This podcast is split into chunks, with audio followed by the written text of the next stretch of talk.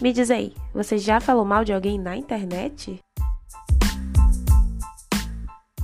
Pois, falo mal do povo direto, mas menino. Sim, sim. Eu sou apto a discutir e xingar pessoas na internet, mas com calma, entendeu? Velho, na verdade eu já xinguei sim. Em minha defesa eu era muito jovem. Existia um negócio chamado SKFM. Oi, eu sou Luísa e vou fazer uma breve introdução do que é a responsabilidade civil.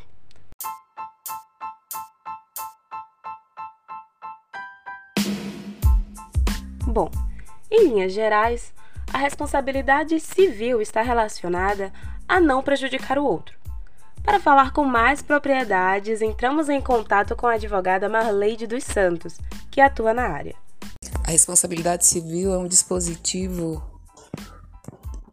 trazido na nossa Constituição, onde qualquer pessoa que cause dano ou prejuízo a outrem é responsabilizada em reparar civilmente aquele que foi prejudicado. Assim, nós podemos perceber que sair xingando as pessoas na internet não resulta em boa coisa.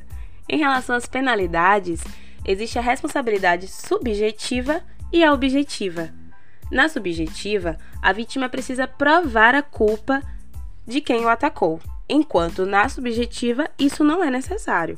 Pensando em melhorar e fiscalizar essa interação no ciberespaço, foi criada em 2014 a Lei 12.965, intitulada de Marco Civil da Internet. A doutora Maleide também esclareceu um pouco do que pode ou não ser punível em relação a ela. Com o advento do Marco Civil da Internet, ela veio justamente re, é, regularizar as, os atos praticados na internet. Então, toda e qualquer pessoa que se sinta prejudicada em virtude de, inclusive, notícias ou atos ou omissões, pode sim contratar, procurar um advogado e ingressar com uma ação. Já em 2018, surgiu a Lei de Proteção de Dados para complementar o Marco Civil.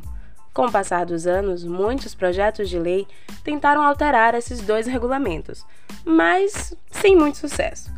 Essas medidas têm o intuito de proteger o cidadão de crimes que já são considerados crimes fora da internet. No geral, a Lei de Proteção de Dados tem o objetivo de justamente proteger os seus dados pessoais, como o próprio nome já sugere.